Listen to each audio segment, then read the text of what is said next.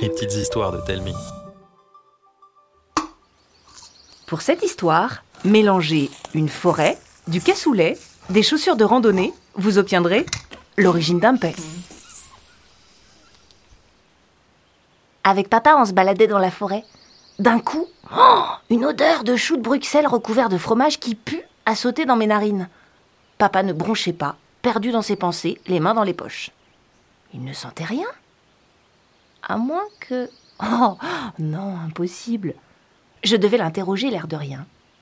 Dis, papa, euh, tu crois que les arbres ça pète Ils ont plutôt l'habitude de craquer avec le vent. Mais est-ce qu'ils en lâchent? De quoi? Des vents? Bien sûr que non. Et les champignons? Mais non plus. Mais certains puent la mort, il paraît. Je me suis approchée des champignons qui pointaient le bout de leur chapeau. Rien. Et les pierres, ça pète? Uniquement quand il fait très froid.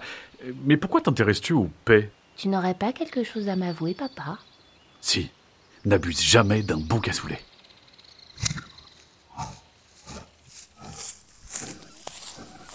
Mmh.